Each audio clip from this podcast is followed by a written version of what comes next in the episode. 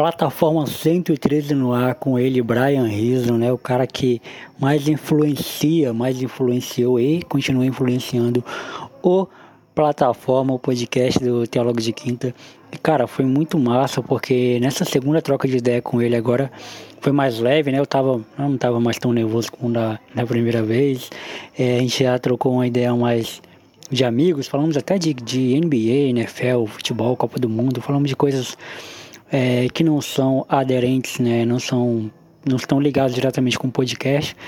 É, conversamos em off antes de começar e depois de, de, terminar o episódio. Foi muito massa trocar essa, ideia com o Brian. Lembrando vocês, vocês podem ir lá no nosso Instagram, arroba teólogo de quinta, arroba Jonathan Fernandes original, e seguir a gente no Instagram e no Twitter também, que é o teólogo Q, né? Teólogo com T maiúsculo e Q com o Q maiúsculo também. E vai ajudar muito a gente aí nessa, nessa etapa, beleza? Então é isso, galera. Sem mais delongas, vamos para o episódio que está demais.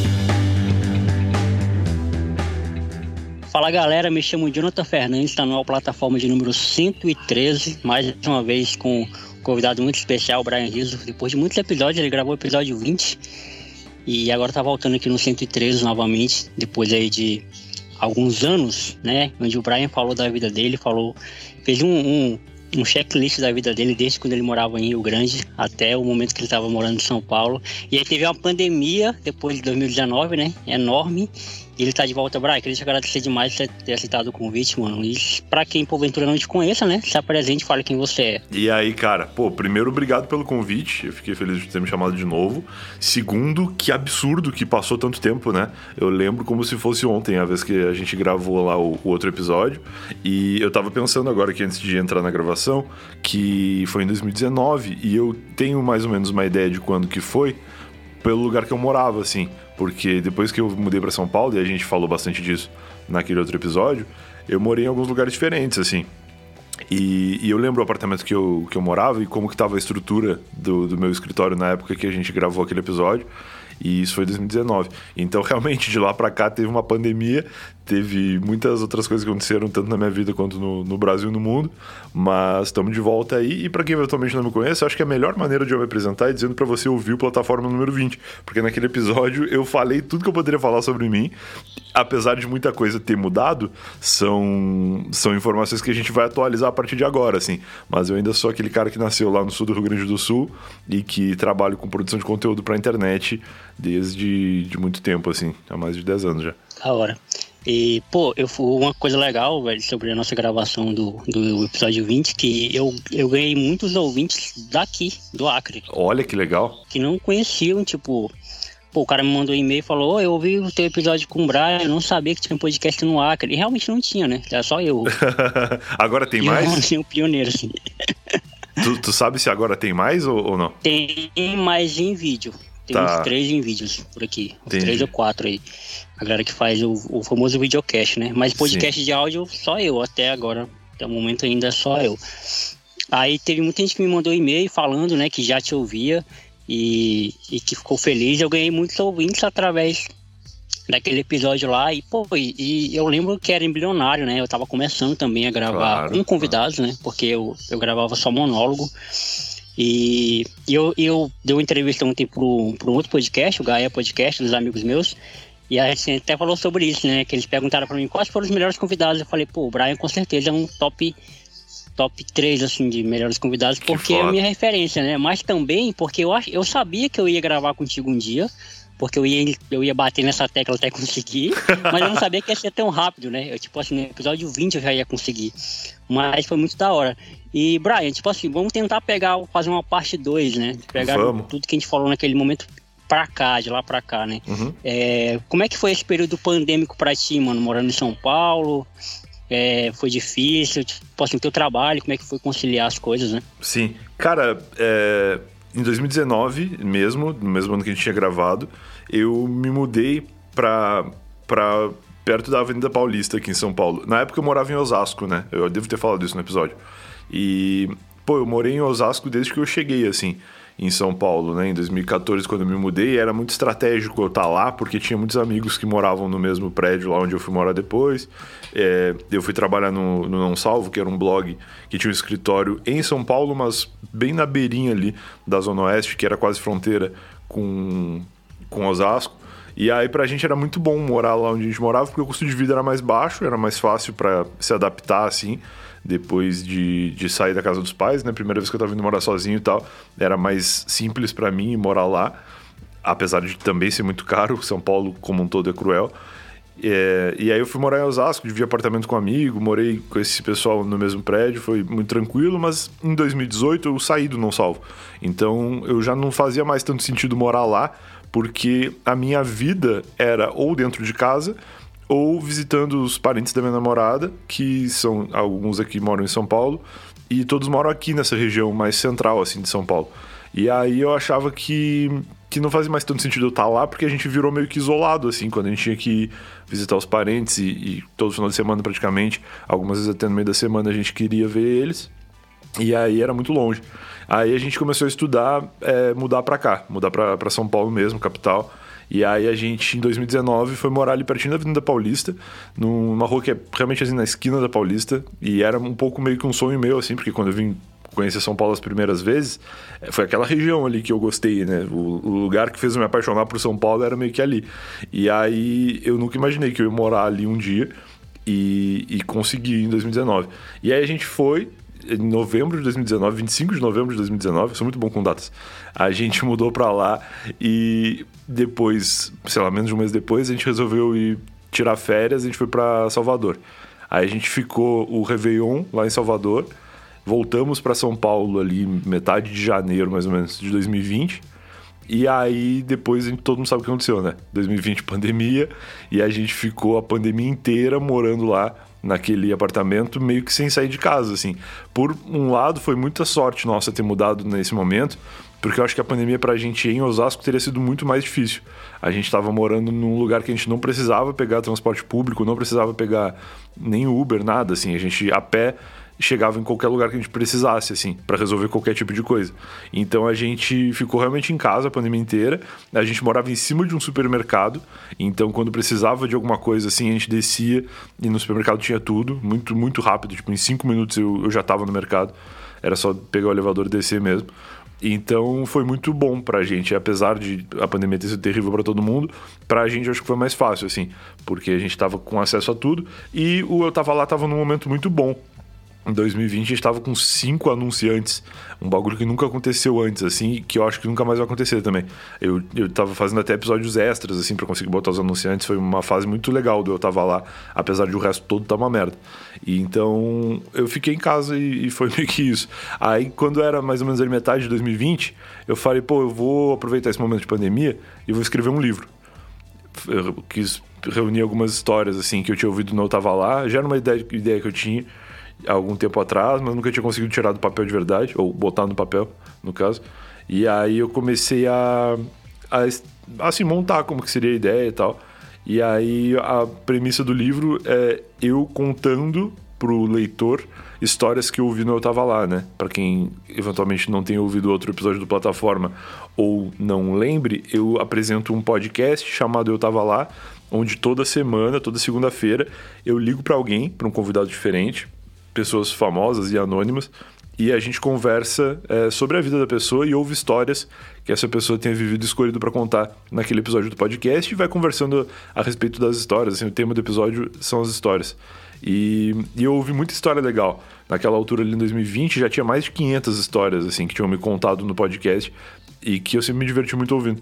E aí eu falei, pô, eu vou contar para as pessoas em texto a minha perspectiva de algumas dessas histórias. E aí eu cheguei no número 30 e foi muito difícil selecionar 30 histórias, mas eu consegui. E aí eu botei isso num livro. Então esse livro foi publicado já, foi publicado esse ano só, demorou muito para sair o, o, projeto, mas ele chama Eu Não Tava Lá E é exatamente isso que eu falei, assim. Inclusive, quem quiser achar ainda está disponível lá no site do Eu Tava Lá. É eu tava.lá barra livro ou na Amazon. Só procurar na, na loja da Amazon lá que tem tanto versão física quanto versão digital. É, eu comprei o formato digital, mas eu vou comprar o formato físico, aí tu manda aquela. Pô, vou te mandar a canetada lá. Claro, claro, claro. Cara, eu tô, eu tô muito feliz com o livro, assim, vendeu muito mais do que eu imaginava. E, e tá sendo muito legal porque tem gente de vários lugares com o livro, assim.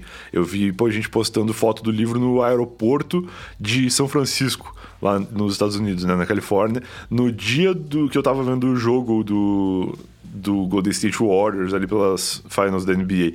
Eu falei, pô, que foda, meu livro tá quase assistindo o jogo fisicamente, enquanto eu tô aqui vendo na TV.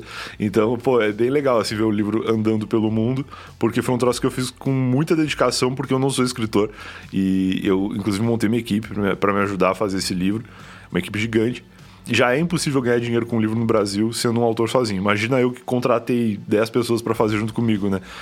Contando assim, uma jornalista que me ajudou a, a montar as histórias, depois o pessoal que fez é, correção gramatical, correção é, ortográfica, né? E o Guido que ilustrou, o cara que. o Kleber que diagramou, enfim, um monte de gente que fez esse livro junto comigo e é um livro muito bem feito, assim. Eu fiquei feliz com ele, apesar de de não ter sido simples, valeu a pena, porque ficou muito legal. Sim, muito da hora. Cara, inclusive, é, a, a, nossa história ela se parece um pouco, né? Porque naquele período pra cá eu me mudei de casa muitas vezes. É, na época que a gente gravou, eu morava com os meus pais ainda. Oh. Aí, aí no ano seguinte, 2020, aconteceu uma tragédia na minha vida, né? Um amigo meu morreu, faleceu, um amigo bem próximo, assim. E, e aí, tipo, isso mexeu com as estruturas da família, tipo, geral, assim, né? Porque não era não era aquele amigo distante, era um amigo que fazia parte da família, sabe? Então a nossa relação era muito próxima e acabou que cada um, a gente vendeu a casa, a minha mãe foi para um lugar, eu resolvi morar sozinho, que me fez muito bem, né? É, ficar sozinho um pouco para, sei lá, é, resolver algumas coisas. Uhum. E, o, e, o irônico também é que naquela época que a gente gravou, se eu não me engano, se eu não me engano, não, tenho certeza, eu tava desempregado. Tá. E eu comecei a trabalhar quando a pandemia foi decretada aqui no estado, em abril de 2020. Eu acho que em São Paulo também, né? Ou foi um pouco antes? Eu acho que em São Paulo foi março. Mas foi bem foi ali, março, foi final é. de março, talvez. Chegou aqui, tipo assim, o, o efeito pandêmico mesmo chegou em abril.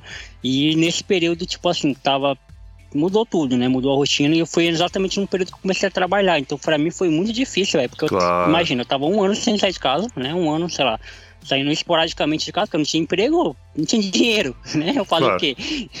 E aí eu comecei a trabalhar e não tinha ônibus, velho. Tipo, pra me levar pro trabalho. Então foi muito difícil. Eu morava num lugar muito muito distante da, da cidade. Quem é de Rio Branco é, sabe, né? Eu morava no segundo distrito, então fica muito afastado do centro da, de Rio Branco, né? Onde estão as coisas. E eu morava no outro extremo de Rio Branco. Eu morava é, eu trabalhava no outro extremo de Rio Branco, eu ia de um extremo pro outro, né? Entendi. Então foi um período assim muito difícil para mim, mas depois foi só coisa boa, cara. Tipo assim, hoje eu trabalho em home office também. Hoje eu trabalho de casa. É, continuo não saindo de casa, só saio no final de semana. Pareceu. E foi muito da hora. E, e cara, assim, é, o Eu tava lá, desse, de, de lá pra cá, né? Ele foi criando outros formatos, né? Assim, tipo, não, não em questão de programa, mas em questão de de formas, e agora você está explicando, né? Porque teve muitos patrocinadores, né? Você fez um programa especial, começou a fazer cortes também dentro do. Eu acho que foi até uma novidade fazer cortes dentro de, do, do áudio, né? Que geralmente a gente vê os áudios, tipo, indo, os cortes indo pro YouTube. É. Você fez dentro do Spotify, o que eu achei muito da, muito da hora a dinâmica que você fez. E o que, que, você acha que mudou do lá daquele, daquele período para cá? Cara, eu acho que mudou muito pouco. Esse lance dos cortes foi porque desde que o Otava lá nasceu, sempre teve muito pedido de fazer episódios mais direto ao ponto, assim, porque tem muita gente que ouve pela história. A pessoa ouve não pelo convidado, nem por mim, ela ouve porque ela quer ouvir a história. E quando eu começo um episódio do Eu Tava Lá, eu não gosto de começar direto na história por duas razões. Primeiro, porque o convidado tá ali para falar de, das suas próprias coisas, muito mais do que é, das suas histórias. A história do convidado, ela é legal para mim, ela é legal pro podcast, ela é legal pro, pro formato do conteúdo que eu criei. Mas pro convidado, o legal é falar de si, é falar dos seus projetos, porque afinal de contas é uma janela, né? Eu tava lá, tem muitos ouvintes e é uma oportunidade que muitas pessoas têm de falar com mais pessoas, assim, com, com um público maior. E então eu não posso ser cuzão de dizer conta a história e vai embora, porque não é isso que, que a pessoa espera quando ela vai participar de um projeto. E segundo, que eu acho realmente muito importante pro andar do episódio e para a compreensão geral da história, a gente ter uma percepção de quem aquela pessoa é para ela mesma, sabe? Porque quando eu conto uma história minha, de ah, eu, eu sei lá, fui pra Bahia, aconteceu tal coisa. É importante a pessoa saber quem eu sou e, e por que, que eu tava na Bahia naquele momento e que eu não sou um cara que viajei muito ao longo da vida, eu sempre fui um cara que fiquei muito em casa e tal. Então, tipo, esse tipo de coisa tu só vai saber se a pessoa se apresentar direito. Então, geralmente eu dou uma meia hora de, de papo para depois entrar em alguma história. E muitas pessoas achavam isso ruim, queriam ir pra história direto. E aí eu pensei, pô, eu tô precisando botar mais um episódio no ar é, durante a semana. Na época a gente estava é, precisando mais por causa de patrocinador mesmo. Eu nunca fui a favor de fazer é, um, um, episódio de 3 horas de duração, onde 20 minutos é publicidade. Eu acho chato. Então eu pensei, se eu preciso fazer 20 minutos de publicidade, eu vou criar quatro podcasts, quatro episódios e eu vou colocar 5 minutos em cada um, sabe? Para não ser chato e para dar mais conteúdo para as pessoas. E aí, na, na ocasião, não, não era isso de 10 minutos, mas eu botei dois episódios no ar durante a semana e distribuí. Metade dos anunciantes aqui, metade no, no outro. E aí, é, eu pensei, pô, eu acho que eu tenho aqui a oportunidade de criar um formato diferente ou de simplesmente trazer as histórias recortadas, né? E aí foi bem o momento que tava bombando em 2020 ali os videocasts e os cortes dos videocasts, e eu vendo que muita gente se interessava às vezes mais pelo corte do que pelo programa como um todo. E aí eu pensei, pô, eu vou pegar, e eu, e eu também tenho um lance que eu nunca falei nesse lugar nenhum. Eu tava muito envolvido já com pedaços de episódio do Eu Tava Lá por causa do livro. Eu não tinha falado para ninguém na ocasião que eu tava escrevendo o livro, mas a gente fez recortes das histórias que iam pro livro para facilitar a escrita, né? E para eu falar com as pessoas, o livro ele tem detalhes das histórias que o podcast não tem, porque eu falei com as pessoas de novo. Eu entrei em contato com elas de novo, falei, ó, oh, tô escrevendo um livro, queria contar a tua história e, e meio que tive um papo cara a cara com cada uma delas para lembrar de coisas para organizar melhor as ideias, porque no livro as histórias são contadas de outra forma. E aí isso tava muito prático para mim porque eu já sabia várias assim. E aí eu falei com o Emerson, que é o, editor do Eu Tava Lá, e ele fez é, essa montagem assim. E aí eu gravava só a introdução e o encerramento diferentes para formatar né, essas histórias dentro de um formato diferente do podcast, que rolou durante 2020 inteiro, eu acho. 2019 não, mas acho que 2020 inteiro teve cortes do Eu Tava Lá, que era bem legal, mas que tinha muito menos ouvinte. Tipo, Eu Tava Lá normal tinha X e, e o, os cortes tinha metade porque era parte de pessoas que nunca tinham ouvido aquela história e queriam ouvir, e parte de pessoas que já tinham ouvido no episódio original e queriam ouvir de novo porque gostavam, sabe? Ou queriam relembrar da história. E aí era legal, mas acabava que não entregava tanto quanto eu esperava para aqueles anunciantes. E aí tinha que ficar alternando, enfim. Mas rolou, foi divertido de fazer. E depois eu tava lá, voltou a ser só segunda-feira. E eu pretendo manter assim porque eu acho mais legal. Mesmo eu não gravando toda semana, eu gravo por temporada praticamente eu acho mais divertido, assim, ser um por semana, porque é, é como é desde o começo e eu, eu gosto da frequência semanal, né? É, eu não sei se tu sabe, mas o Eu Tava Lá aqui no Acre sai no domingo, né? Sai no domingo por causa da... porque eu posto meia-noite, né? Então sai às Isso. 11 da noite, pode crer, é verdade. Sai, sai, sai no domingo aqui. E é, e é muito comum isso acontecer, tipo assim, eu tô no domingo à noite é, aí eu abro meus, o podcast que eu sigo, né? E tá lá, eu tava lá do Brian. Aí eu falo, pô, mas não é só segunda. Aí tá no. Aí eu vou olhar o horário e falei, ah, tá, é porque. É porque sai, sai o, o Brian é Mas eu tenho, pens... eu tenho pensado em mudar, cara. Eu nunca mudei o horário do Eu Tava Lá desde que começou. E eu ando com vontade de começar a publicar durante o dia. Tipo, no, na segunda, meio-dia, sabe? Diferente, assim. Porque eu acho que vai ser legal dar uma mudada em alguma coisa. E eu acho que essa é uma das coisas que a gente deveria experimentar, assim.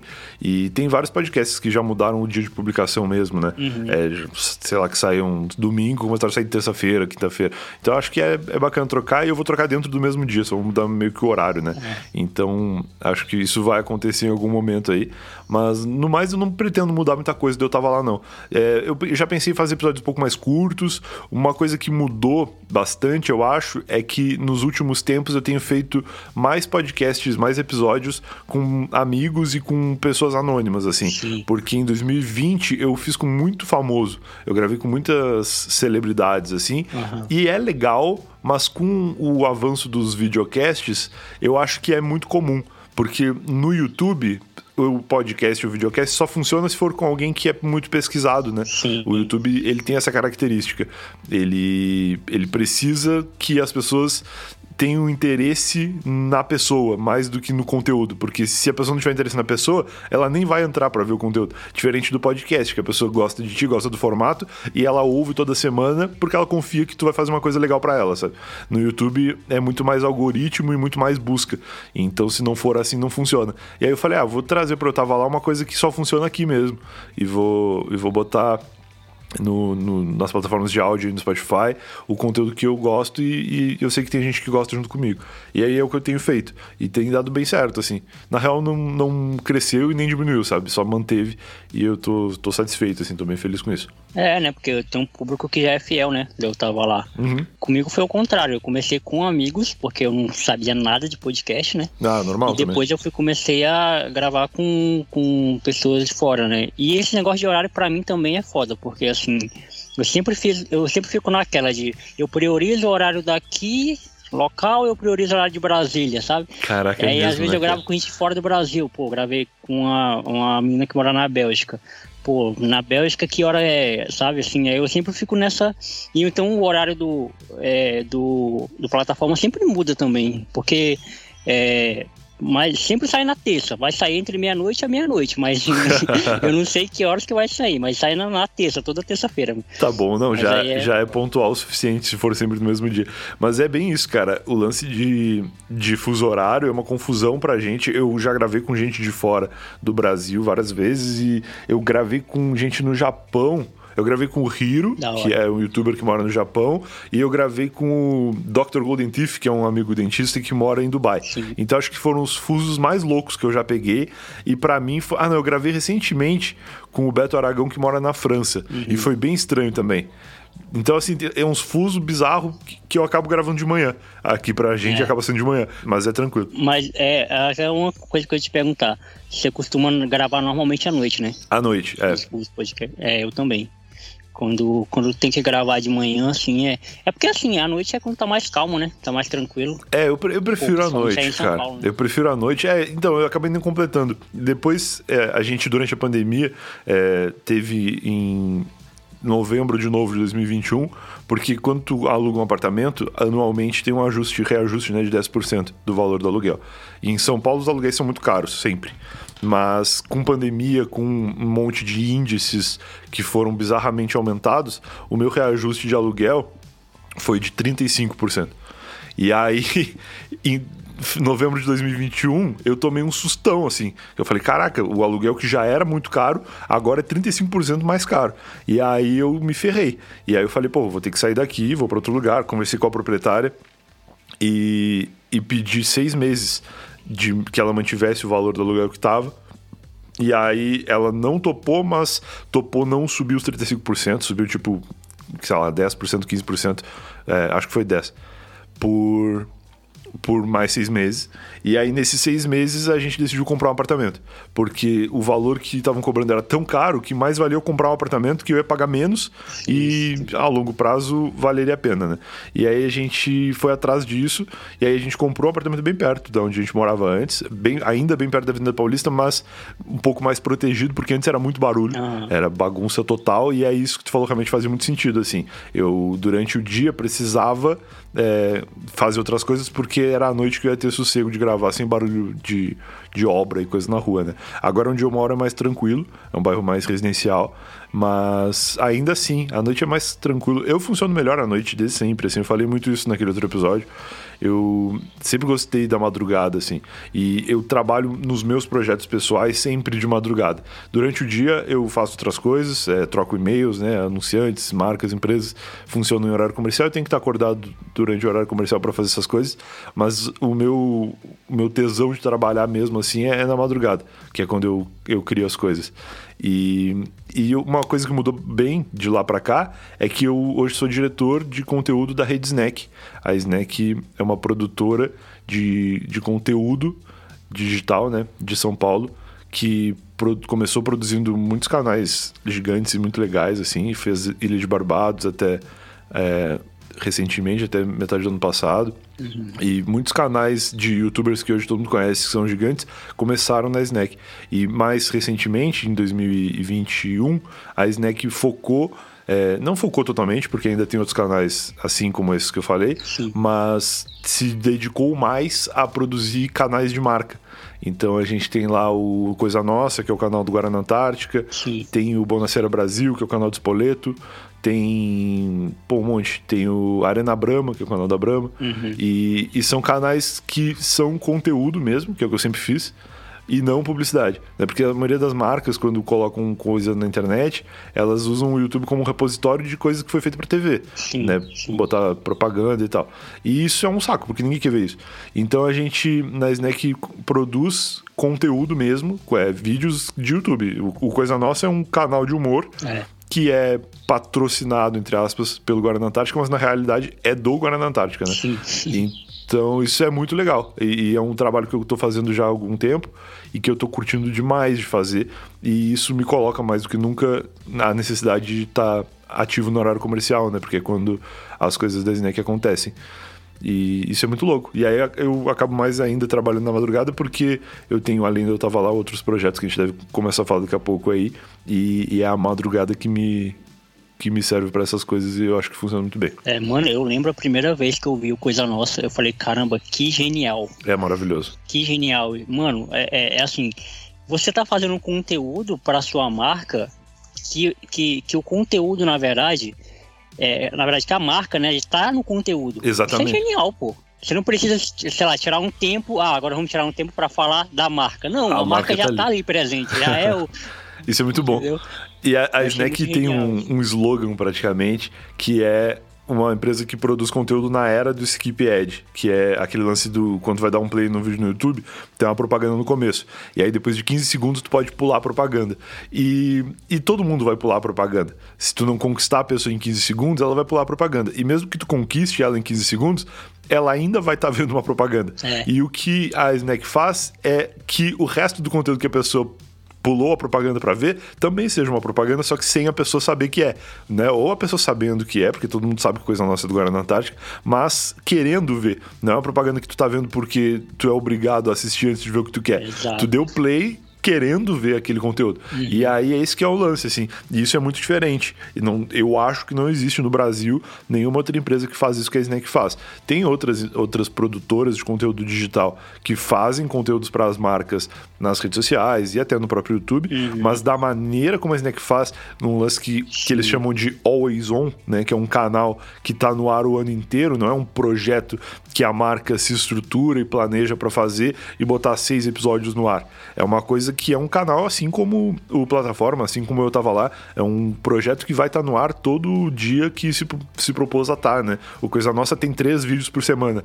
Então, três vezes por semana vai ter lá vídeos do Coisa Nossa. Toda segunda, toda quinta, toda segunda, quarta e toda sexta vai ter vídeos do Coisa Nossa no ar. E, e é isso para sempre, até o Guaraná cansar da gente, assim. Então, isso é um, é um conteúdo que as pessoas realmente querem consumir. E as pessoas que estão no Guaraná são geniais e o Guaraná dá muito espaço pra, pra gente fazer loucura lá, né?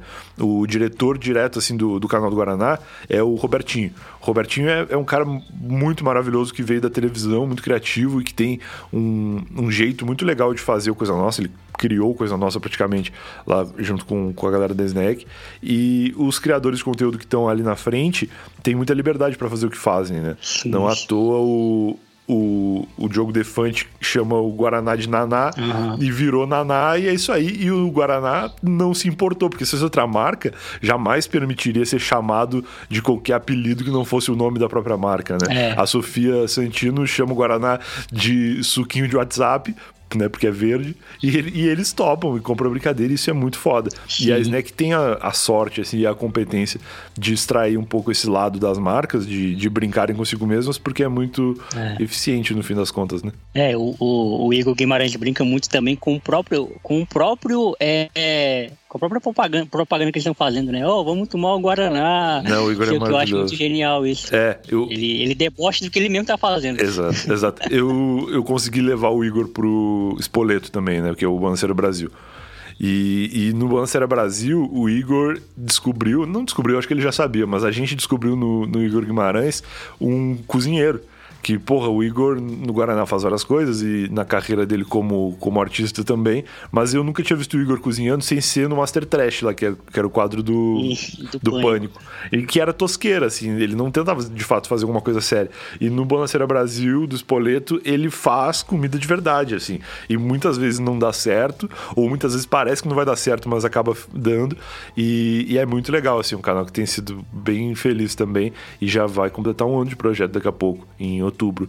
Então, pô, é, é bem divertido fazer esse tipo de trabalho e não foge do que eu sempre fiz, né? Eu sempre criei conteúdo para internet das mais variadas formas, assim, comecei no blog lá em 2008, aí fui fazer podcast, aí depois tive projetos no YouTube e, e várias outras coisas e, e voltei para blog, depois fiz mais podcast e dirigi coisas na época do Não Salvo para vídeo, mas que não ia pro YouTube, acho que ia pro, pro Facebook, na época daqueles vídeos de Facebook, umas pegadinhas, umas coisas assim. E aí, agora na Snack, tô dirigindo conteúdo para YouTube de novo e tô adorando. E aí, isso me levou um pouco também a voltar a fazer conteúdo para YouTube por mim mesmo, assim. Uhum. Eu tenho feito uns videozinhos, uns reviews, umas coisas engraçadas de comida, assim e tá bombando muito assim no YouTube e nas outras redes. Então são vários pequenos projetos que vão nascendo aí que aos poucos vão tomando mais ou menos tempo da minha vida. Pô, é, os, os reviews do Instagram são, são fenomenais, velho. O do Miojo lá é incrível, velho. Cara, eu gosto muito de fazer isso. Eu apresentei pro, pros amigos meus que nem sabiam que tinha aqueles aqueles miojos lá. Aqui no Acre eu não vi, velho. Acho que não chegou aqui não. Então, isso que é legal, assim. Eu sempre fui um cara que gostou de provar comida, né? Pra quem não sabe, não viu isso ainda, é, eu tenho feito no, no TikTok, no YouTube e no Instagram uns vídeos curtos, assim, de um minuto, provando comidas diferentes. E eu sempre fui uma pessoa que gostou de provar comidas, desde sempre, assim. Sempre que eu vi uma coisa diferente, eu tinha vontade de comer uhum. para ver como é que era. E e de, de, uns tempos para cá, já há muito tempo, eu comecei a registrar essas coisas, de postar nos stories, assim, ó, oh, pessoal, tô com isso aqui, vou provar. E aí perguntava pra pessoas que já tinham comido, gente que nunca tinha visto, e a galera sempre interagiu muito. Sempre foi o, o ápice dos meus stories, assim, o momento que batia mais pessoas visualizando os stories era quando eu tava comendo alguma coisa diferente. E aí eu fixava nos stories, as pessoas entravam lá, olhavam e tal. E aí, mais recentemente, eu resolvi fazer isso em vídeo pro YouTube. Aí eu gravei uns vídeos, falei com uns amigos que são youtubers, mostrei para um monte de gente. O vídeo tinha quase 100 visualizações no modo não listado, só de eu mandando para pessoas para elas olharem assim. e aí as pessoas, pô, muitos viram, alguns falaram é, que, pô, isso tem que tudo para dar certo, porque é legal e tal. Outros deram uns toques dizendo que talvez não fosse tão interessante por isso, por aquilo. E aí eu fui ajustando e cheguei no formato que eu achava que o mais legal era ser vídeo curto mesmo, que é mais direto ao ponto. E eu tenho mais espaço para fazer piada, porque no vídeo longo, se tu fizer três piadas, não é um vídeo super engraçado. Mas no vídeo curto, se tu fizer três piadas, é uma piada a cada 15 segundos praticamente. Sim. Então dá tempo de a pessoa rir, raciocinar e vir outra piada. E aí eu comecei a fazer em vídeo curto. E tá dando muito certo, cara. Eu ganhei 100 mil seguidores no Instagram do dia pra noite, assim. Foi um bagulho bizarro que aconteceu e o meu perfil lá do, do TikTok nem existia. Eu comecei a postar, acho que eu tinha 500 seguidores no TikTok uhum. e tô com mais de 70 mil, assim, também. Então tá sendo muito legal. E, e eu me divirto, continuo fazendo o que eu sempre fiz, só que agora filmando e, e tendo mais espaço para criar umas piadas ali na, na locução, né? Que eu gosto de fazer também isso. Pô, e é legal, né? Quando a gente encontra algo que que deixa a gente confortável para fazer e ao mesmo tempo dá certo, né? Porque a gente faz um monte de coisa, tu mais do que eu, é, mas às vezes nem tudo nem tudo que a gente quer fazer a gente acha que vai dar certo, né? Quando a gente faz um, um projeto que, que encaixa, né? Que o pessoal gosta de ver, é prazeroso. É demais. Não, e eu não deixo de fazer se eu acho que vai dar errado, porque eu, eu faço muito mais para me divertir mesmo. Mas eu gosto muito de, de fazer esse negócio e esse negócio ter dado certo é legal. Fazia anos que eu não fazia uma coisa que tivesse tanto público. O meu canal do YouTube passou de 8 milhões de visualizações no, no mês de junho. E, porra, eu fui falar com uns amigos que faziam um canal de YouTube comigo em 2013 para bater os números assim, falar, porra, a gente, a gente tinha isso aqui em 2013 e a gente tinha muito próximo, assim. E eu falo, pô, isso aqui é, é realmente um negócio que deu muito certo, porque eu nunca achei que eu ia superar os números daquela época, assim. E, e claro que naquela época isso era muito mais, né? Porque era a internet começando praticamente. Então eu tô feliz, assim. E, e o que eu sempre falo, cara, para todo criador de conteúdo, torce e faz de tudo que tu puder para fazer é, para não dar certo com uma coisa que tu não gosta. Sim. Porque a pior coisa é bombar um troço que tu não tá afim de fazer. É. Porque aí tu vai começar a fazer por obrigação e aí vai ficar ruim. Então, assim, eu prefiro que nada que eu faça dê certo, mas que sejam coisas que eu gosto, do que bombar uma coisa que eu não tô afim de fazer. Que às vezes tu fez zoando, fez assim para brincar e tu não quer fazer de verdade, sabe? Sim. E, e não é o caso, assim. É um, é um projeto que eu me divirto mesmo mesmo fazendo, que se ninguém visse eu ia continuar fazendo, porque realmente eu, eu curto fazer. É, aí vira, vira a Ana Júlia de Los Hermanos, né? Exatamente. deu muito certo, mas os caras não aguenta. querem ficar tocando aquilo direto. Perfeito, cara, exatamente isso. É, até que com a Corda Pedrinho também do Jovem Dionísio, eu não conhecia a banda, conheci através do Acorda Pedrinho, e eu fui olhar, pô, a banda é foda pra caramba, tem muitas músicas legais, pô. Que é totalmente diferente do Acorda Pedrinho. É? É outra coisa. E aí eu achei muito foda. E, e Brian, agora eu vou te contar uma, falar uma confissão aqui que eu já devo ter falado em outros episódios que eu gravei aí, para trás, que é sobre o, a explosão do videocast no Brasil, né? Que é o podcast em vídeo, o videocast, ou sei lá, mesa cast, como o pessoal gosta de chamar. Uhum. E aí você, você teve um projeto com o Lucas Salles, eu falei, caramba, é quando você criou aquele projeto, eu falei, é o fim do eu tava lá, não acredito. O Brian, o Brian se rendeu ao vídeo, não é possível que o cara vai me abandonar nessa. Porque uma pergunta que eu sempre respondo, velho, assim, desde que começou a viralizar esse negócio, né? Quando é que eu vou pro vídeo? E eu sempre falo pra galera, pô, eu não vou pro vídeo, eu vou continuar aqui no, no podcast em áudio, eu não vou fazer em vídeo, né? Porque o pessoal, tipo, quem não conhecia, né, a mídia antes, né, acha que o, o podcast ele existiu após o colocar ligar uma câmera, né? É. E aí não é culpa de todo mundo. Tipo, tem gente que não sabe mesmo. A gente tem que, máximo, dizer, ó, tem um outro formato aqui. Mas aí, por, por outro lado, teve o Mano Brown, velho, que é um grande né? Foda pra caramba. Expoente. Fazendo um podcast em, só em áudio, né? O que ajudou a gente pra caramba. É, e aí, como é que foi esse período para você em fazer o podcast lá com o Lucas, com o Lucas Salles e conciliar quando eu tava lá? Legal. Cara, eu nem ia falar do 2 em 1 um porque eu não lembrava, pra tu ver. Isso é, é legal de tu ter falado. Mas eu lembro. Pô, importante, importante. É o que tu falou, eu faço muita coisa, cara, e eu faço muita coisa ao mesmo tempo, porque eu gosto muito de fazer todas essas coisas e eu, eu não fico esperando uma parar para começar outra, né? Eu quero fazer tudo junto. E o 2 em 1 um foi um projeto que em 2020, com o, o boom da pandemia, eu e o Lucas a gente se reaproximou muito, assim, porque o Lucas já há algum tempo estava morando em Orlando, lá na, na Flórida, e estava casado e tal. E aí o Lucas veio para o Brasil quando a pandemia começou, com a esposa dele, que é brasileira também, a Camila, e ficaram morando aqui em São Paulo. E aí o Lucas, é, durante a pandemia, se separou da Camila. E aí eu lembro que um dia ele me mandou um. Ele me ligou, eu acho. Ou ele mandou um WhatsApp. Não, eu acho que ele me ligou. E falou: Posso ir na tua casa? Eu falei: Pode. Aí ele chegou na minha casa e falou: Olha, eu não tenho pra onde ir, porque eu separei da minha mulher, eu tava morando na casa dela e eu não tenho onde ir. Falei: Ah, cara, fica aí, sei lá, faz o que tu precisar. E aí ele começou a procurar aluguel e tal. E, e, a gente já tinha se reaproximado um pouco, por causa do eu tava lá também, ele tinha participado recentemente. E a gente começou a conversar mais e tal. E aí eu falei para ele: Cara, tá bombando esse lance aí de videocast, um monte de gente tá fazendo. E, e, eu acho que a gente devia experimentar também, assim. Eu queria fazer um projeto de podcast filmado, né? Que é como eu gosto de falar. Porque não deixa de ser podcast, porque a gente também publica como podcast, só que é um formato diferente porque a gente está filmando o estúdio. Então a gente vai publicar tanto o podcast, que a gente está gravando para publicar como podcast, quanto o vídeo que foi gravado dentro do estúdio enquanto o podcast era feito. Então eu, eu sempre gostei desse lance de podcast em vídeo, quando também é podcast e não só o videocast por si. E eu falei pro Lucas, cara, vamos fazer junto, porque o Lucas sempre foi um cara muito mais do vídeo do que eu, né? Eu tive projetos grandes com vídeo, mas eu sempre estive atrás da câmera, não, não na frente, assim. É, poucas vezes eu apareci na, na frente da câmera até então. E aí eu chamei o Lucas, porque o Lucas é, é ator desde que nasceu, né? E, e teve vários, várias participações importantes no YouTube também, novela, filme, malhação, enfim. E muitos programas de TV, vários deles de entrevista é, CQC, no Pânico ele fazia matéria na rua também. Então era um cara que sabia se virar, assim, entrevistando. E eu sabia fazer podcast, mas tinha muita vontade de fazer vídeo sem ter tanto conhecimento assim. E aí a gente começou a fazer junto. Aí eu falei para ele, cara, vamos, vamos fazer aí um podcast e tal. E aí a gente começou essa conversa mais ou menos no meio de 2020 a gente começou a estruturar como que seria, a gente foi atrás de estúdio, foi fazer bem feito mesmo, que eu não, não tenho coragem de botar no ar uma coisa que eu não fiz o melhor que eu posso, que eu, que eu poderia ter feito. Apesar de muitas vezes não ser perfeito ou, ou muito legal, é, sempre vai ser o melhor que eu podia fazer para cada ideia, né?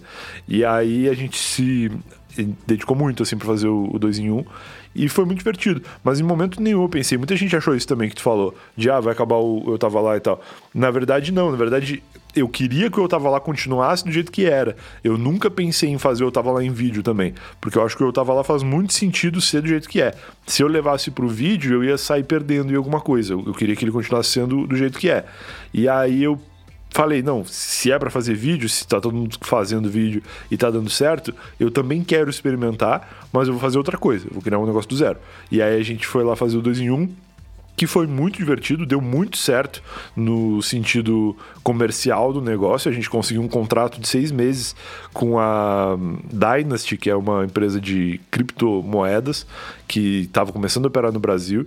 E a gente falou: bom, a gente tem um contrato de seis meses aqui, vai entrar uma grana durante seis meses. A gente precisa, em seis meses, decidir se esse podcast vai dar certo ou não. E aí a gente começou a fazer, e em seis meses nosso contrato acabou e a gente estava chegando ali na véspera de Natal, ano novo. A gente falou: não, vamos dar umas férias aí, tirar um mesinho, e em 2022 a gente vê o que faz. E aí em 2022 a gente resolveu não voltar, porque os números do podcast não justificavam a gente ir atrás de, de anunciantes de novo. A gente conseguiu. É, fazer com que a Dynasty é, se mantivesse com a gente através de publicações nas redes sociais, né? O Lucas e eu já tínhamos rede social grande assim para justificar aquele patrocinador, mas os números do podcast não seriam suficientes para renovar, assim.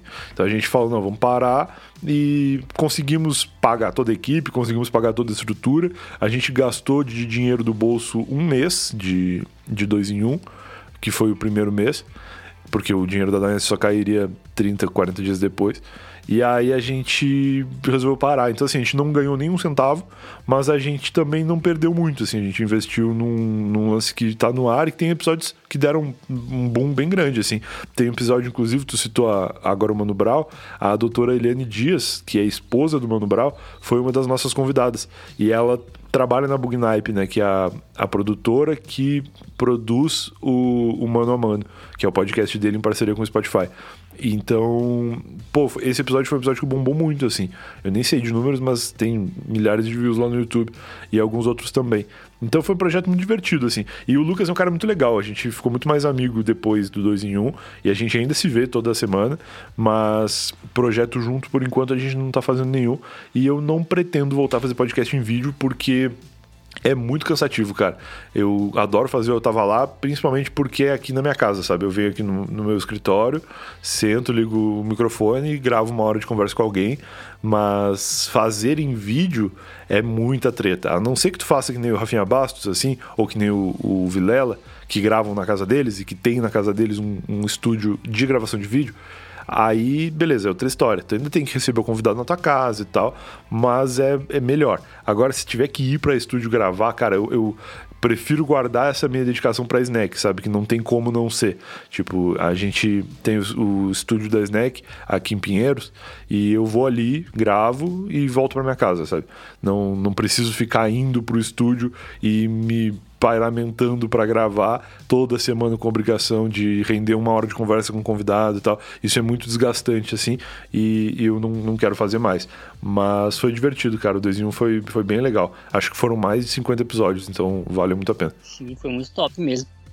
Eu acompanhei algum, alguns episódios lá. E o meu receio era esse, cara. O meu receio, pô, eu vou perder o Brian como referência de podcast, velho. Porque toda vez que alguém fala para mim de em quem, quem eu eu me inspiro para fazer, eu falei, pô, esses caras aqui que estão lá até hoje. O 2 em 1 um rendeu histórias boas, assim.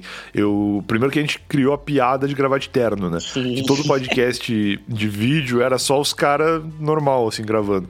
E eu falei, porra, se eu vou sair da minha casa, vou fazer toda uma estrutura para gravar com vídeo, eu vou sentar de, de bermuda e chinelo lá, eu não, eu vou meter um terno, que eu quero fazer um negócio legal. E aí o Lucas comprou muito essa brincadeira, a gente comprou uns ternos é, preto e, e cinza para ir alternando. E a gente começou a gravar de terno, assim. Eu lembro que o primeiro, primeira diária que a gente foi lá gravar, a Rita Cadillac era convidada. E aí a Rita entrou no, no, no, camarim, assim, eu tava de cueca. E eu falei, puta que merda. Caramba. Podcast em vídeo já é um lance que eu não tô totalmente confortável de fazer. E eu acabei de conhecer a minha convidada de cueca. E aí ela ficou constrangidaça, eu também. E aí eu fui levar depois um café para ela, levei o café sem açúcar, porque eu tomo café sem açúcar a vida inteira. Nem lembrei que tinha gente que botava açúcar Caraca. no café. E ela tomou o café, tava horrível. Eu, puta, que vergonha. E aí, no fim, rolou muito o episódio, assim, a gente ficou amigo até.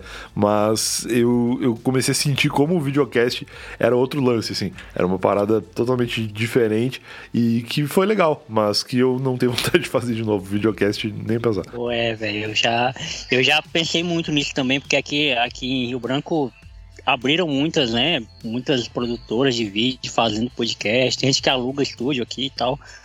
Já tem um amigo meu que tentou a gente sentou, a gente desenhou um esboço de um projeto para isso, mas é, acabou que não rolando. E eu também, mano, eu não me sinto confortável assim no vídeo, sabe? Eu não me sinto. Eu vou participar agora de um podcast lá em Rondônia, que ele é em vídeo, né? Do amigo meu. E eu já tô até pensando como é que vai ser, velho, porque vai ser uma experiência muito nova para mim. E tem uma câmera me gravando, é ao vivo. E é muito louco, assim, né? Porque eu sou acostumado a gravar. Pô, na, na, pra falar a verdade, eu quando não tinha, eu não tinha notebook, eu nem a câmera eu ligava com o convidado. Era só áudio mesmo como se fosse ligação.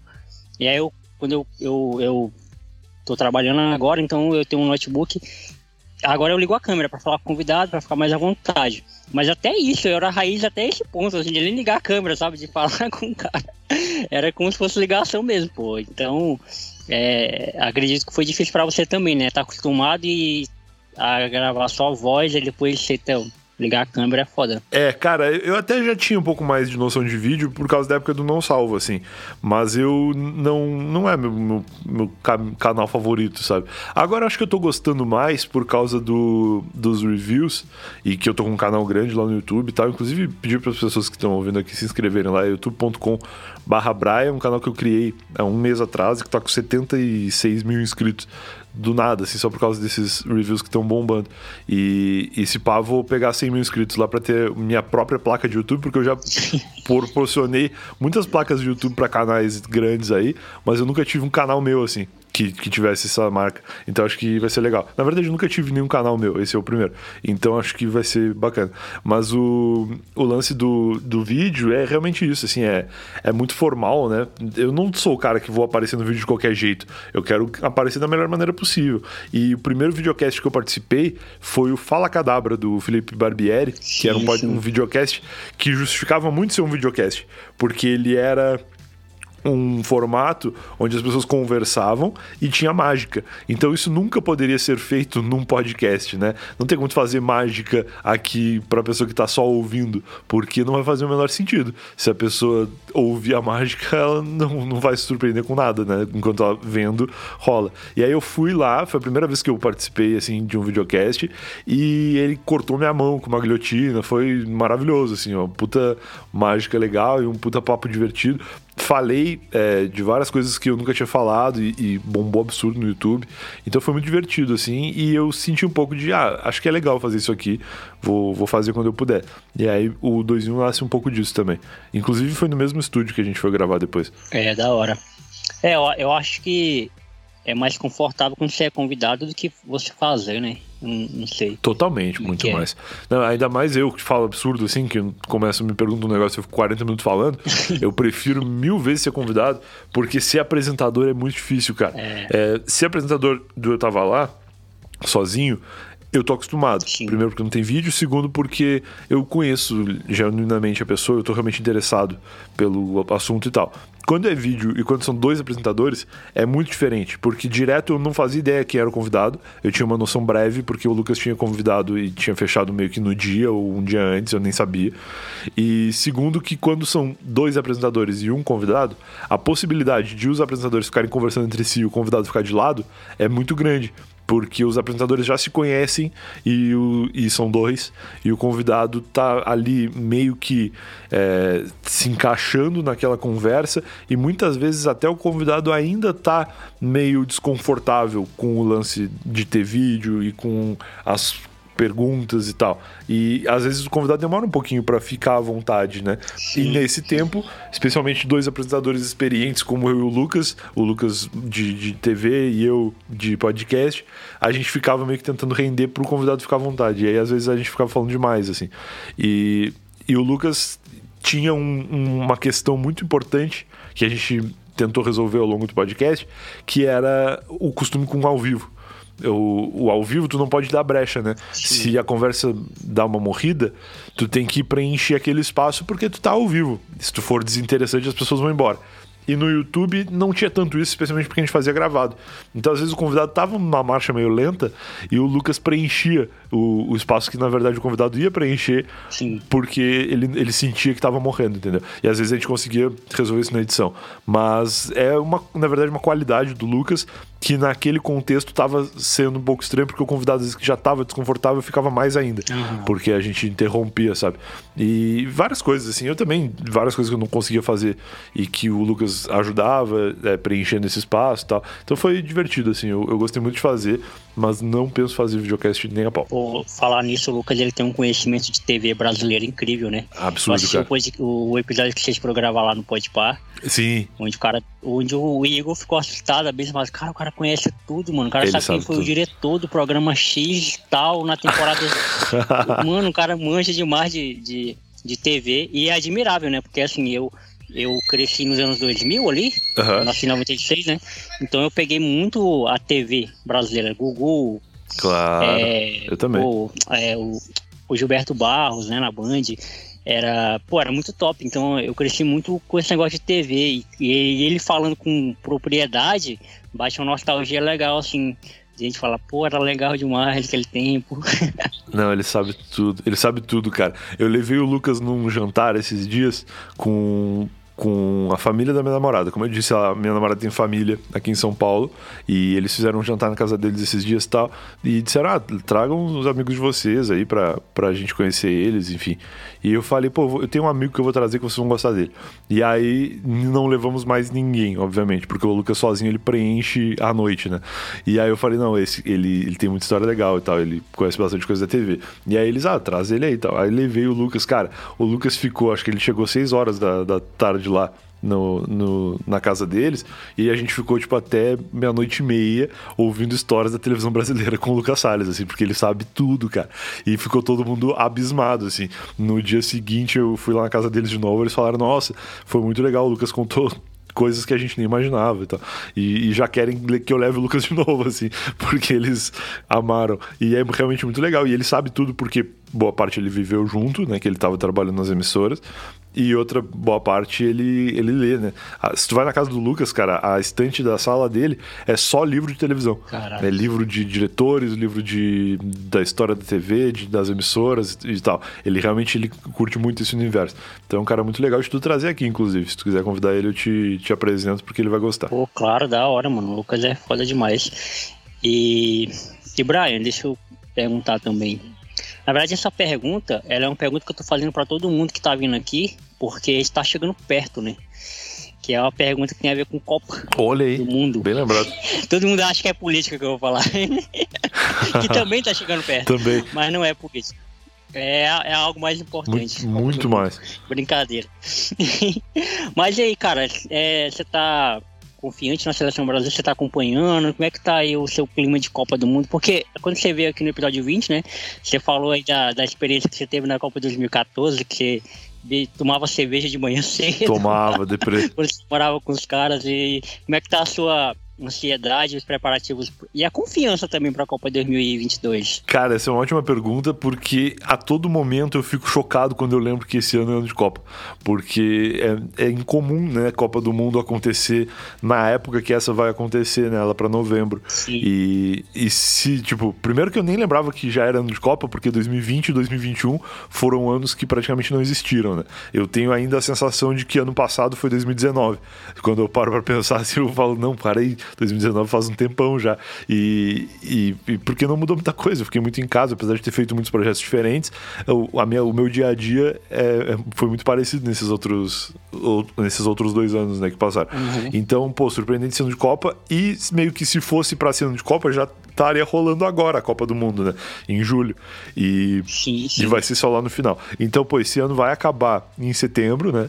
Porque outubro tem eleição, novembro tem Copa do Mundo, dezembro é Natal. É. Acabou o ano, volta só depois do carnaval, né? Ano. Então é, é um, um bagulho que vai ser muito louco pra gente. E, por outro lado, eu acho que esse, essa Copa é a Copa que vem no momento que eu menos sei o que tá acontecendo no futebol mundial, assim. Aham. Porque eu desinteressei absurdo de futebol nos últimos anos.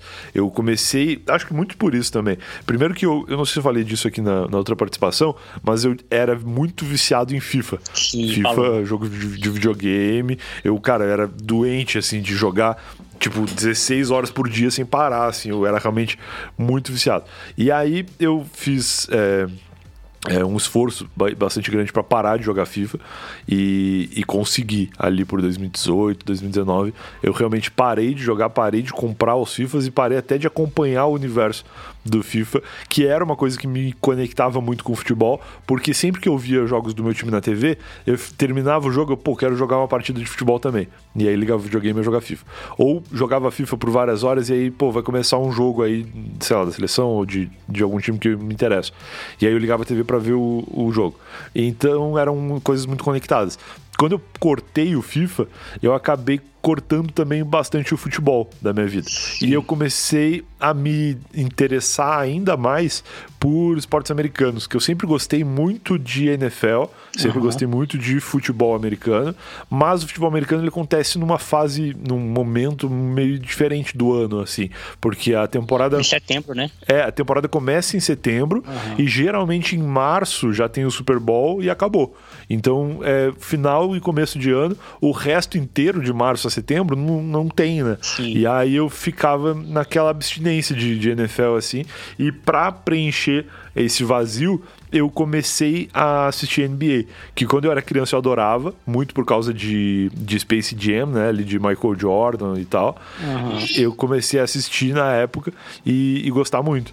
Então eu agora, já um- uns dois anos atrás, voltei a assistir NBA e tô gostando muito. Então, por estar muito ligado nesses esportes que são muito mais rápidos, né, e muito mais emocionantes o tempo inteiro, porque pô, o basquete tem cesta a cada um segundo e a NFL é mais lenta, mas eu admiro muito na NFL um lance da, da arbitragem e da, da estratégia do jogo, que isso não para nunca, né?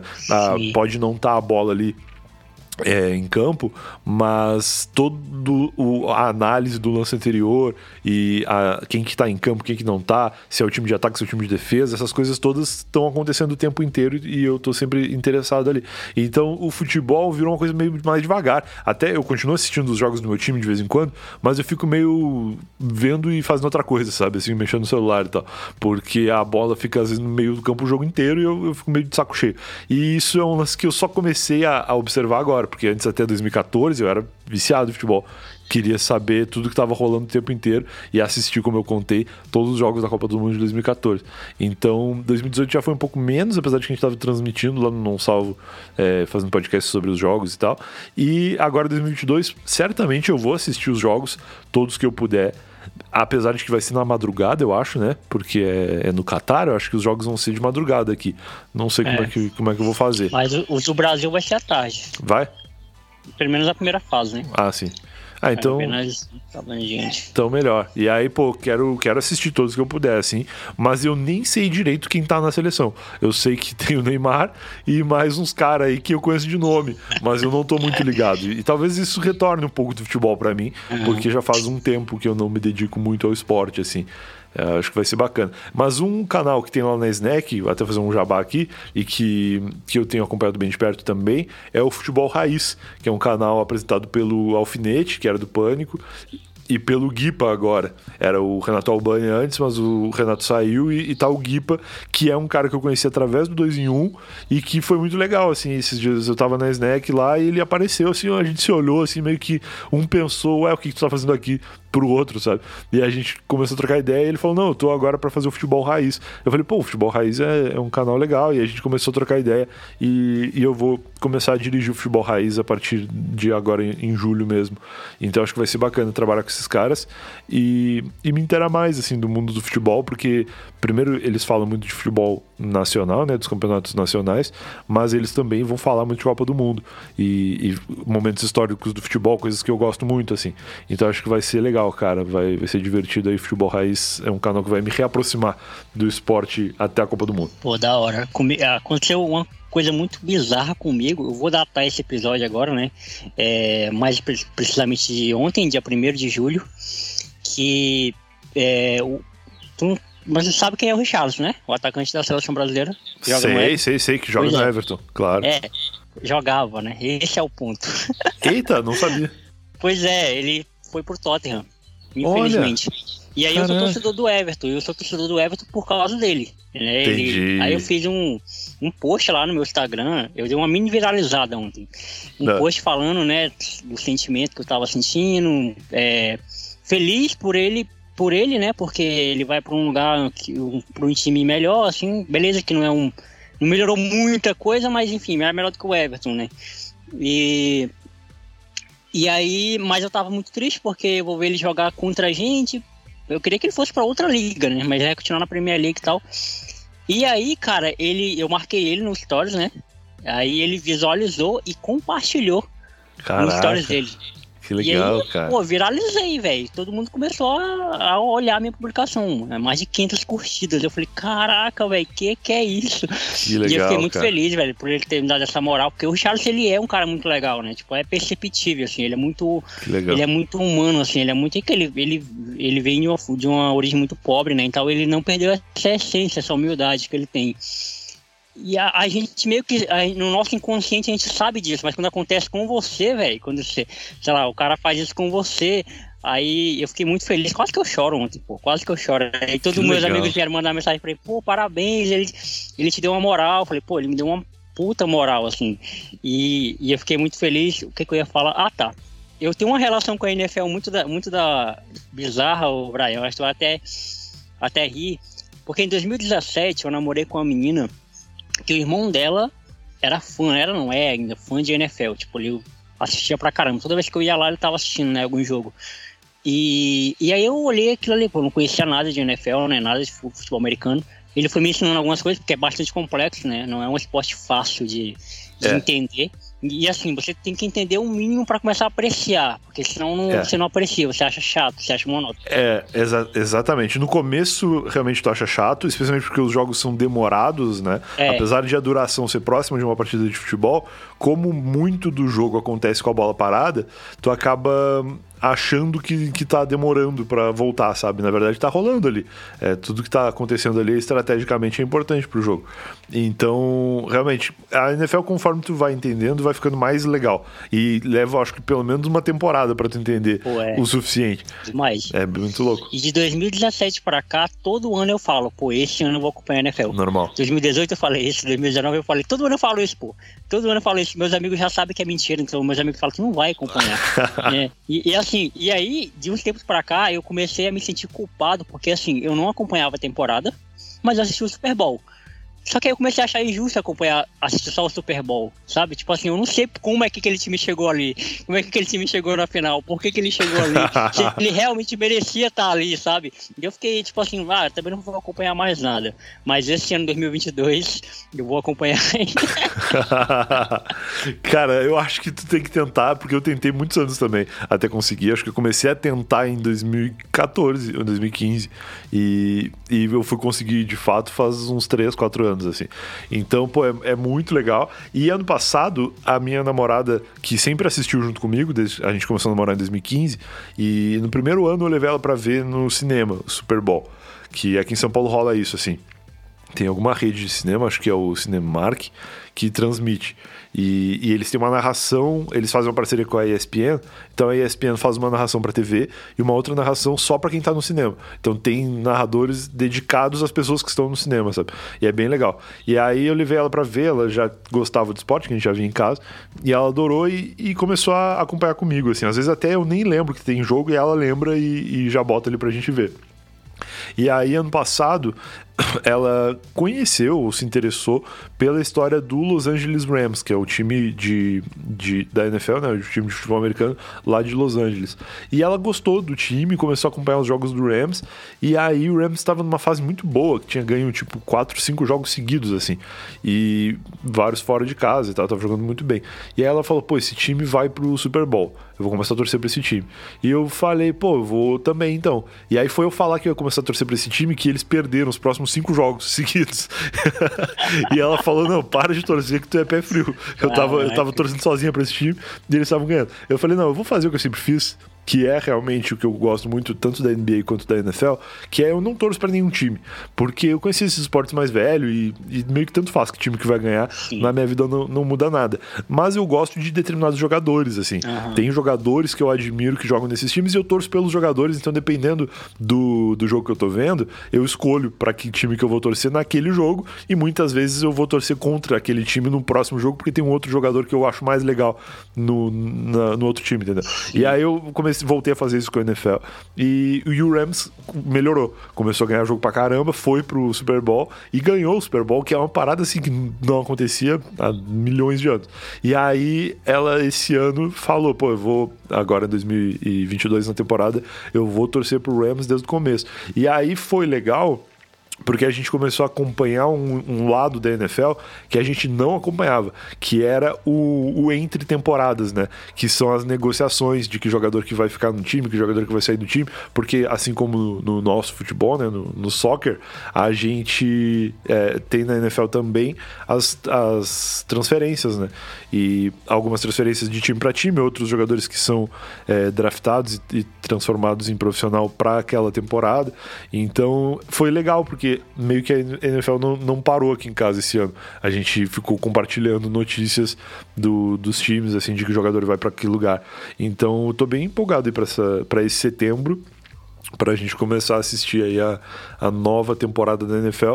E eu acho que tu tem que tentar, cara, porque vale a pena. Eu sei que é difícil no começo, mas depois, conforme tu vai entendendo melhor cada coisa, tu vai, tu vai gostando mais, assim. E uma coisa muito louca e que eu acho muito legal dos esportes americanos como um todo é que eles têm estatística de tudo.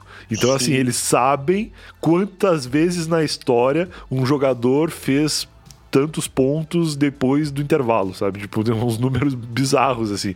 E é, é muito legal porque tem quebra de recorde em todo jogo, né?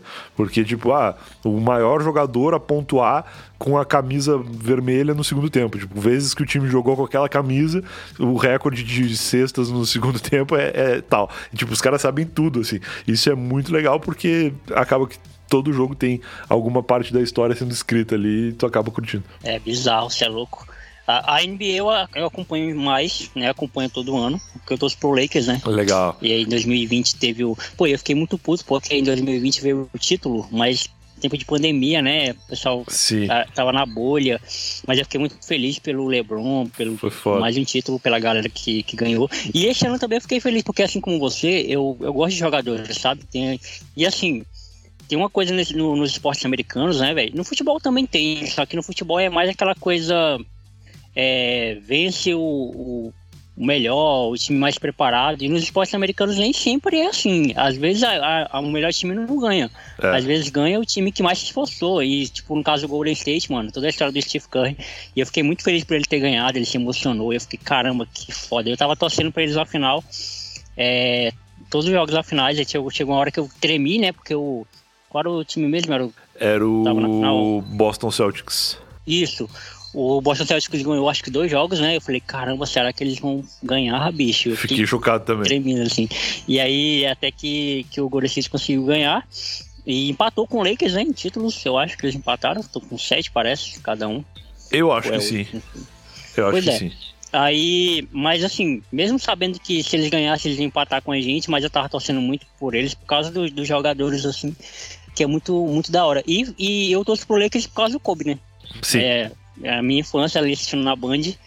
E eu não tinha entender nada do esporte, mas eu já sabia que aquele cara ali era diferente, né? É que nem quando é, é, sei lá, minha avó sabe quem é um Messi, mas ela nunca assistiu o jogo do Messi. Mas é o cara tão diferente que até quem não assiste, que não acompanha, quem sabe não que acompanha, o cara. Tá ligado. Ele, ele é incrível, né? Assim, então. E eu, é eu descobri, cara, o NBA 2K, que é o, o jogo de, de videogame da, de basquete, né? Uhum. E, eu, e eu comecei a gostar muito mais depois disso, assim. Porque esse jogo ele é tão bem feito que tu consegue jogar com os times históricos, né? É, por exemplo, tu consegue jogar com o melhor Lakers de todos os tempos. E aí é tu fazer uma partida onde tem o Kobe, onde tem o LeBron, onde tem o Magic Johnson, onde tem o Shaquille O'Neal. É então, assim, é um time inacreditável dos melhores jogadores de todos os tempos que jogaram naquele, naquele, naquele clube ali. Não sei se é clube que fala lá, acho que não é. Naquela franquia. E. Franquia. É. E isso é muito legal. E te dá muito mais vontade de jogar e de conhecer a história de, de, cada time, né? E o Lakers realmente é o time que eu acho que tem mais, assim, que teve mais astros passando por lá. É, tem, o Chicago Bulls também tem, tem vários nomes, mas é o Michael Jordan sempre vai ser o, o, o exemplo, né? Sim. E o Lakers já é difícil, assim, apesar de ter o Kobe como uma referência mais recente e o LeBron, tem também caras da história de muita gente não era nem nascido e os caras já eram absurdos, assim. Então é muito muito legal de, de acompanhar. E esse ano, precisamente, 2021, 2022, a temporada, eu achei que eu ia torcer pro Lakers. E aí o Lakers não foi nem pros playoffs. Eu falei, porra, que deprê, não. Quando eu achei que eu ia escolher um time para torcer, os caras me abandonaram Para antes dos playoffs começarem. eu acho que é melhor, cara. Eu acho que eu vou continuar não torcendo para ninguém, que eu acabo vendo jogos melhores quando eu não tô torcendo. é, tem algum outro esporte assim que tu goste, é, além do, de futebol americano e de basquete, porque eu gosto muito de Fórmula 1, muito, sou desde criança, velho. E, e, assim, Fórmula 1 tem uma parada do, do da memória afetiva, né? Porque é acordar de manhã, tomar café, sentar no sofá com os amigos. Eu tenho essa memória afetiva de assistir com meu avô e com meu com meu tio, assim, com meu meu tio primo, assim. E, e desde desde cedo, assim, a gente sempre gostou de Fórmula 1. Embora tem muita gente que não gosta, né? Mas sei lá, você tem algum outro esporte que você gosta, assim? Cara, Fórmula 1 eu gosto muito de jogar no, no videogame também. É um jogo que todo ano que lança eu compro e jogo, tipo, dois meses sem parar, assim. Aí depois eu dou uma cansada até lançar outro. Mas eu gosto muito mais de jogar do que de ver. Eu acho que, no geral, eu não tenho nenhuma boa lembrança de dias que eu acordei cedo. Porque eu gosto muito de dormir até tarde. Então, o problema da Fórmula 1 real para mim é esse, assim. Eu não gosto de acordar cedo. Se a Fórmula 1 fosse às 9 da noite, como a maioria dos esportes é, talvez eu fosse um grande fã. Mas de manhã cedo, principalmente domingo, não, não tem condição, assim. Eu quero domingo, Não, né? domingo não dá. Mas eu acho, eu acho muito legal, cara. A Fórmula 1 eu gosto bastante. E não tem nenhum outro esporte que eu acompanhe, assim, eu acho.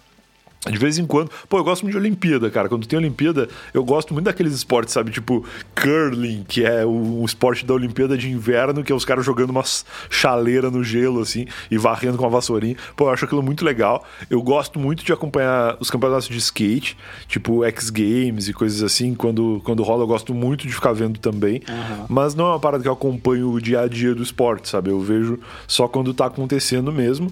E, e eu acho muito legal de acompanhar. Mas mas o que eu realmente curto hoje é, é NBA e NFL, e eu ainda gosto muito mais de NFL, gosto muito mais de, de, futebol americano do que de basquete, mas o basquete preenche o resto do ano, assim, e é muito legal também. O basquete, ele é, ele é mais ele tem mais oportunidades de ser emocionante, né? O final de um jogo de basquete, quando ele tá pegado, quase sempre é muito emocionante Sim. e é legal para todo mundo, mesmo para quem não tá torcendo para nenhum time específico. A NFL tem um pouco menos de janela para isso acontecer. Acontece mais durante o jogo do que no final, porque uhum. às vezes chega ali precisa de dois touchdowns para virar o jogo e é quase impossível, né? A não ser que tenha um, um Tom Brady no time assim, é quase impossível. E aí, esse ano é, vai ser divertido de ver porque ele se aposentou, né? Então, é, eu acho que vai ser uma, uma temporada diferente também. É, exato. Cara, Brian, queria te agradecer, mano, por você ter mais uma vez. Assim, até falei com a galera do, do Gaé, quando eu gravei com eles, né? Que eu falei, pô, o Brian é um cara que sempre deu uma, uma moral para mim, sempre respondeu é, as minhas mensagens, né? Nunca, nunca fez com doce, né, para responder. ele sempre foi um cara muito, muito de boa e, e assim, cara, é, é difícil desligar a, a assim, pô, o cara é minha referência no podcast, mas ao mesmo tempo é um cara muito parceiro, muito amigo. É, eu só queria te agradecer por isso, né? Pô, Não valeu. só por, por ter aceitado gravar novamente comigo, mas também por, por essa parceria, tá sempre me respondendo, um cara daqui do Acre que tu nem conhece, né? Mas que, que, que gosta muito do teu trabalho, que gosta muito de, dos do teus conteúdos no, no, no, geral, né? Valeu, cara. E esse é, o, esse é o lugar de fala, né? Eu sempre falo que o finalzinho do programa é o lugar de fala do convidado. Se tem alguma coisa que tu tem, queira falar aí que eu não, não, não falei, porque não é uma entrevista, né? Então não sei o que, é que eu vou falar. Sim. É, você pode ficar à vontade e, e mandar aí o que, que você quiser falar. E mais uma vez, obrigado, obrigadão aí. Pô, obrigado, cara. Eu que agradeço. Fico feliz pelo convite. Sempre que me convidar, eu farei o possível para estar aqui, porque eu acho muito legal. E, e é isso, é, é meio que uma uma resistência pelos podcasts raiz, assim, né? De, de continuarem sobrevivendo. Sim. O Eu Tava Lá, eu acho que vai continuar por bons anos ainda. Mas eu fico muito feliz quando eu vejo outros podcasts que me convidam. Eu sou muito convidado para videocast. Aqui em São Paulo rola muito, né? Muito podcast filmado. E muitas vezes eu. Não que eu não aceito, assim, eu, eu não chego a recusar o convite. Uhum. Mas muitas vezes eu digo, beleza, vamos lá, sem saber quando que eu vou poder. Porque muitas vezes o, o, o dia para ir no estúdio não é possível possível, assim, especialmente nesses últimos tempos aí que eu tô Sim. como diretor lá na Snack, eu preciso dedicar o meu horário comercial a eles, né? Eles me pagam para isso. Então eu tenho que estar tá disponível para Snack no horário comercial e a maioria dos podcasts acontece durante o dia, eu já não posso ir. Uhum. E à noite às vezes eu não tenho energia, assim, porque eu passei Sim. o dia inteiro em reuniões e, e, gravações e tal. Por mais que sejam sempre maravilhosas e divertidíssimas, eu acho que todo mundo devia ter uma oportunidade de um dia acompanhar uma diária do Coisa Nossa, cara. É um bagulho inacreditável, assim. Uhum. para quem vê o, o vídeo, para quem vê o canal e chora rindo, uh, vendo os vídeos, vocês tinham que ter noção do que é o estúdio, porque não é tudo que pode ir pro ar, né? Então tem um monte de atrocidade que é dita e censurada no vídeo vídeo que a gente se diverte absurdo de ver na, no dia a dia, assim, de, de gravação. Então, por mais que o dia a dia seja muito divertido, de outros canais também, não só do, do Coisa Nossa, mas eu, às vezes, estou muito cansado, assim, à noite, então não rola. E aí, eu sempre, eu quero participar, mas não consigo. E quando é podcast mesmo, que eu gravo de casa, que eu, que eu participo aqui, aí, pô, eu fico muito mais é, tranquilo porque é mais fácil. Às vezes a gente uhum. tem que gravar no final de semana ou num dia, num horário diferente, mas rola fazer, né? Então, sempre que possível, estarei participando aí porque eu acho muito legal mesmo. E, e o, o recado final que eu posso dar é assistam as coisas que eu tô fazendo aí, que eu tô me divertindo muito. Acho que o melhor lugar para me acompanhar atualmente é no Instagram, onde eu tô mais ativo. Então é instagram.com barra instagram.com barra Brian Riso ou arroba Brian Riso lá no Instagram. E é isso, cara. Acho que é, é onde tá tudo, assim. Eu compartilho. Eu tenho compartilhado muito menos o eu tava lá no, no Instagram, uhum. porque de uns tempos pra cá o meu Instagram virou um, um, lugar meio público, assim. Tem muita gente que me segue lá que nem sabe quem eu sou direito. Então, Sim. quando eu posto um link do, do Eu Tava Lá, acaba não sendo tão eficiente, porque eu acho que o algoritmo funciona de uma maneira que ele não vai entregar para todo mundo sempre. E a maioria das vezes ele entrega os stories do Eu Tava Lá pra uma galera que não conhece o Eu Tava Lá e, e é pequena a parcela de pessoas que vai conhecer através dali, sabe? Eu prefiro que as pessoas conheçam de outra forma. Me conheçam primeiro para depois encontrar o podcast. E, e, pegar o Eu Tava Lá do meio assim é meio estranho de, de me conhecer, né? Não, não é suficiente. Sim. Então eu, eu tenho divulgado menos, eu tenho feito a, as redes sociais meio que trabalharem internamente. No YouTube eu só posto coisas do YouTube, no Instagram eu só posto coisas do Instagram e vice-versa. Apesar de muito conteúdo ser o mesmo, é, a abordagem é diferente. Então me segue no Instagram lá, você que sabe que eu tenho um podcast, porque lá você vai encontrar coisas diferentes. E ouviu eu tava lá que eu, eu tava ponto lá o site e precisamente no lá barra livro. Ainda tem algumas edições do, do meu livro lá, eu não tava lá que eu tenho certeza que todo mundo vai gostar porque é um livro muito bem feito que demorou quase três anos para ser escrito, mas que, que foi feito do melhor jeito possível assim e ficou legal. É, eu vou correr para comprar o meu, né? Vai que acaba. Cara, eu, vai acabar, sem dúvida, tá acabando já. Sim. Mas eu vou ver se eu faço uma nova tiragem e tal, para dar um, um jeito ah. aí de continuar podendo entregar para algumas pessoas, porque é massa.